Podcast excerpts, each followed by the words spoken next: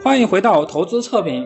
这期我们介绍一个投资学非常有趣的流派，叫做行为金融学。在说到行为金融学之前，我们再说说有效市场假说。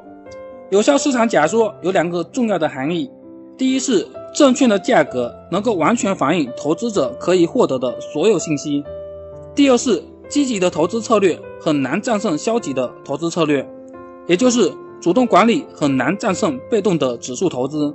因为要想获得更好的投资业绩，投资者必须有独特的洞察力。然而，在高度竞争的市场中，这几乎是不可能的。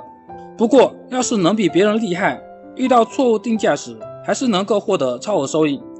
行为金融学派认为，即使证券价格是错误的，投资者也很难利用这点来获利。为什么呢？因为投资者的行为是不理性的。传统理论认为，投资者是理性的。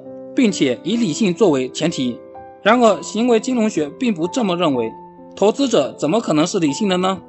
心理学家们发现了很多投资者非理性的行为。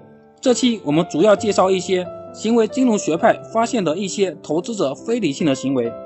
第一个不理性行为是错误预测。当人们做预测时，往往会过度依赖于近期的经验。比如在预测公司未来收益时，如果最近股价表现良好，那么人们预测这家公司前景会更乐观。相反，如果最近公司股价颓废，投资者对公司前景的预测也可能变得悲观。第二个不理性行为是过度自信。人们往往会高估自己预测的准确性，并且高估自己的能力。一个著名的调查显示，瑞典有将近百分之九十的司机都认为自己的驾驶技术超过了平均水平。很明显，这是不可能的。学者们还发现了这种过度的自信也能解释为什么积极的投资管理比消极的投资管理更为普遍。因为基金经理过度自信。研究还发现了一个有趣的现象：男性，尤其是单身男性，一般比女性交易更为活跃。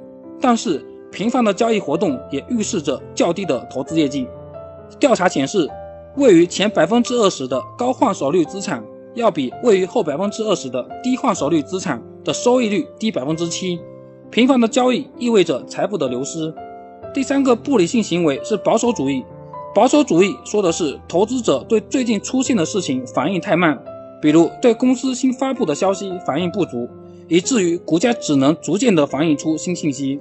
这点在市场上是经常看到的，比如一家颓废了很久的公司，基本面突然大为改善。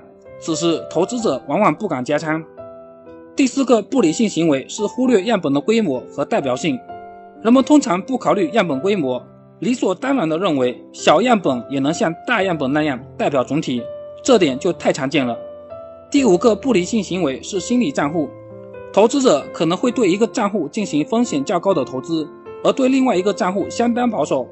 但理性地说，这两个账户都是投资者整个资产组合的一部分。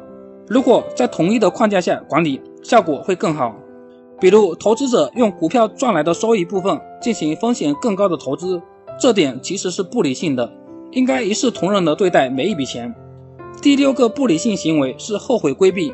心理学家们发现，当人们没有按照以往的习惯进行投资，而出现不利的结果时，会更加的后悔。比如，一个人他往常的投资策略是购买绩优的蓝筹股，但是某一天，他购买了一只新成立公司的股票，遭受了相同的损失时，会更加的后悔，并且会归咎于是坏运气，而非糟糕的投资决策造成的。行为金融学的结论非常的有意思，投资者很容易从中找到自己的影子。这样的结论非常的多，有兴趣的朋友可以看看这个流派。行为金融学认为，在实际交易中，投资者试图从错误的定价中获得利润是很难的。会受到一些因素的限制，比如基本面风险、执行成本和模型风险。许多学者对行为金融学展开了激烈的争论，甚至是批判。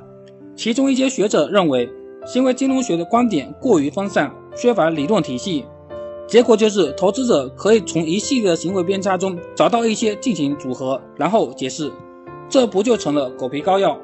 虽然行为金融对投资者是完全理性提出了质疑，已经被广泛的接受，但是这些不理性对资产价格的影响程度到底有多深，还存在争议。具有讽刺意味的是，行为金融学在投资方面的建议和有效市场假说提出的建议居然是一样的。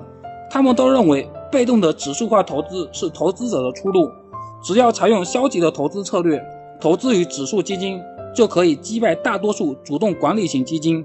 不论对手的行为到底是理性的还是不理性的，这个市场是有效的还是无效的，都无关紧要。因为我们知道，只有少数的投资者能够持续的战胜积极的投资策略，躺着就能战胜过度自信的基金经理们，何乐不为？其实这些结论，专业人士不可能不知道。但是目前一眼望去，A 股不管是基金还是散户，都在乐此不疲的买进卖出。